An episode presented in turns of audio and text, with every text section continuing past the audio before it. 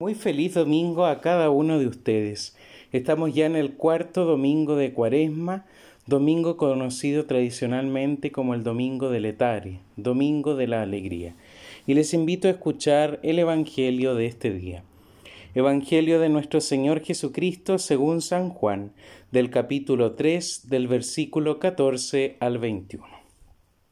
Jesús dijo, de la misma manera que Moisés levantó en alto la serpiente en el desierto, también es necesario que el Hijo del Hombre sea levantado en alto, para que todos los que crean en él tengan vida eterna.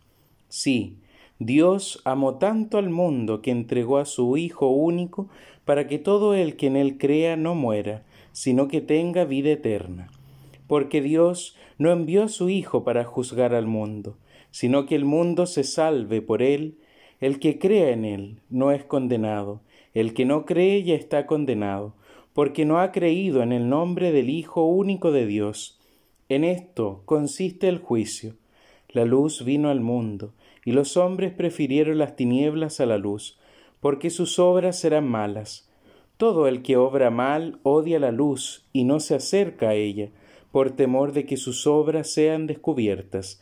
En cambio, el que obra conforme a la verdad se acerca a la luz, para que se ponga de manifiesto que sus obras han sido hechas en Dios.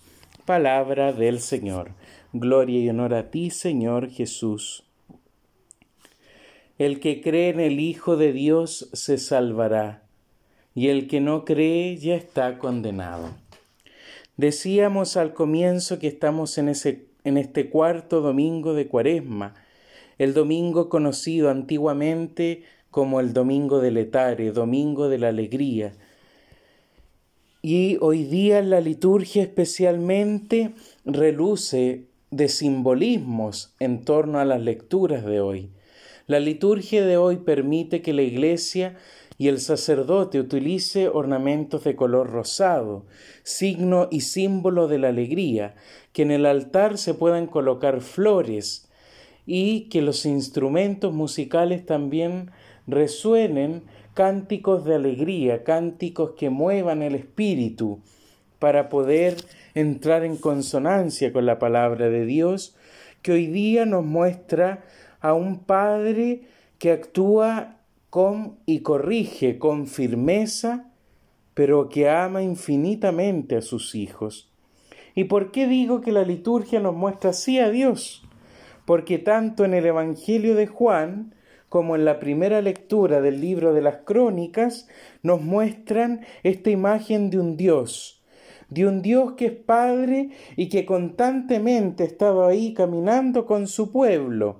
Sabemos por los Evangelios y por las otras lecturas que el pueblo de Israel fue un pueblo bastante necio, un pueblo duro de cerviz.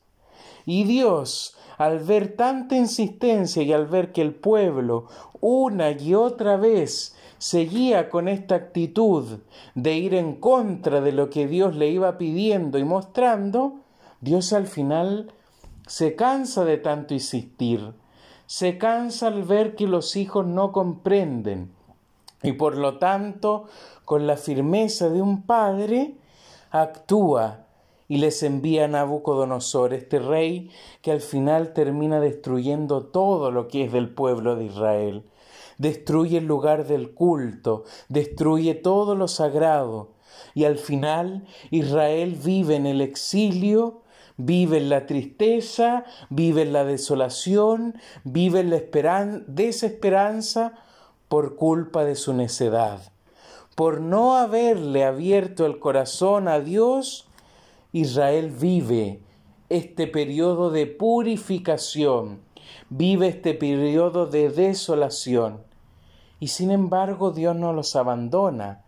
Si Dios, que siendo un Padre, nos ha creado por amor y nos ha regalado la libertad, nos demos cuenta de que Dios no intervino para que Israel cambiara, sino que Dios incesantemente insistió por los profetas pero Israel, ¿qué hizo con ellos? Se hizo oídos sordos y los mató. Y Dios entonces les dio una lección. ¿Pero para qué? Para que aprendieran.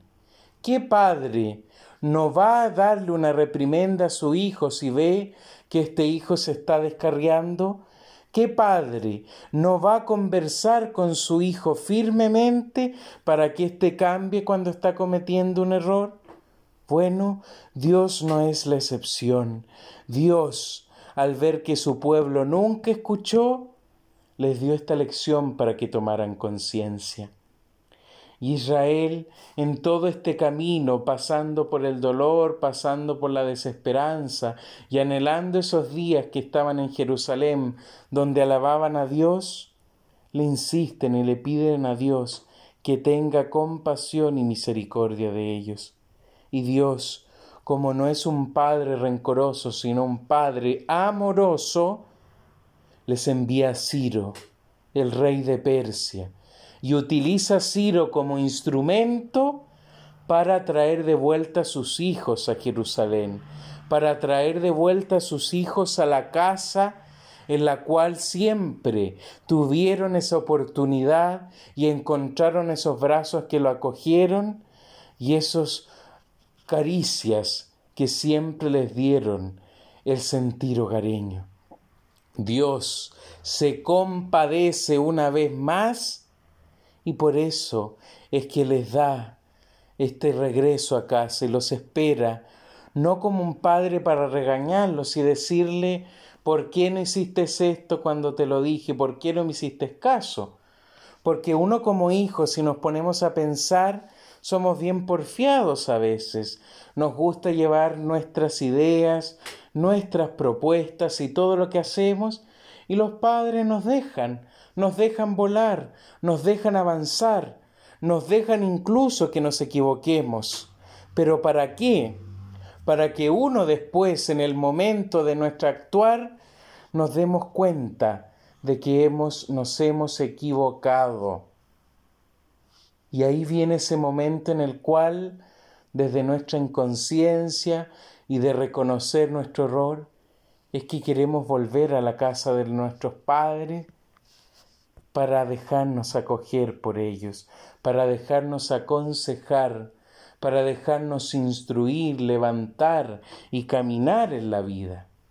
Y ahí es donde aparece la imagen de este Padre, de este Padre que sin embargo nos corrigió con dureza, pero para buscar siempre nuestro propio bien.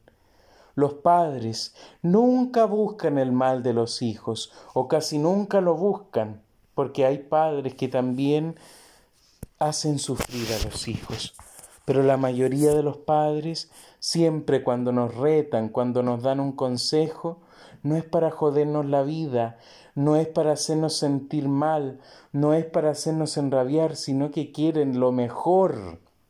Si nos aconsejan y nos dicen por dónde caminar, es porque quieren que nuestra vida sea mucho mejor que la que ellos tuvieron en su tiempo.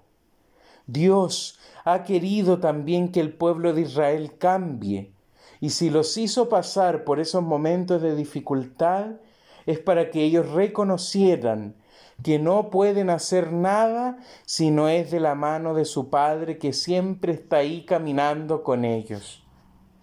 La alegría mayor de un padre es que un hijo siempre regrese a la casa, indistintamente la situación que nos encontremos, estemos lejos, estemos casados, estemos llevando una vida profesional que nos exige estar a lo mejor lejos de ellos, pero siempre un hijo regresa a la casa, ya sea para buscar la ayuda del padre o para disfrutar con ellos pero la alegría de un padre es que un hijo siempre regrese. Dios no nos va a recriminar en la cara nuestras malas acciones, no nos va a cobrar la palabra, sino que al contrario, Dios va a actuar como un Padre compasivo que siempre nos va a esperar con los brazos abiertos, que siempre va a tener un tiempo para amarnos, Indistintamente seamos más o seamos menos hijos, un padre siempre tiene un espacio en el corazón para sus hijos. Y Dios lo ha hecho siempre con la humanidad, si es que incluso no escatimó en enviar a su propio Hijo a morir en la cruz para que todos nos salváramos. ¿Qué padre va a hacer eso? La mayoría de los padres lo hace. Por eso es que hoy día la liturgia de este cuarto domingo de Letari nos invita a reconocer eso, esta imagen de Dios, de un padre que a lo mejor es duro, de un padre que a lo mejor es directo, de un padre que a lo mejor puede ser insistente, pero que al final detrás de todo ello está buscando el amor y lo mejor para que sus hijos salgan adelante. Dios no se olvida de nosotros. A lo mejor es un padre que está distante, pero no un padre despreocupado y desatendido por lo que le pasa a sus hijos. Es un Padre que sale al encuentro y un Padre que camina con nosotros siempre. Que en este cuarto domingo entonces de Cuaresma, ya acercándonos también a la alegría de las fiestas pascuales, reconozcamos siempre esta imagen de Dios y dejemos que esta imagen paternal de Dios, cercana a nuestra vida y a lo mejor también tan profunda y a lo mejor puede ser nuestra propia realidad, dejémosla que Dios la levante, la sostenga y siempre nos muestre su amor y su misericordia. A pesar de lo que uno le haga, Ahí estará este Padre amoroso que sale a nuestro encuentro y que busca el bien de nuestra vida. Que tengan un buen domingo en familia, un domingo en el cual puedan acoger esta palabra de Dios que nos muestra este Dios paternal y misericordioso y un bendecido inicio de semana para cada uno de ustedes.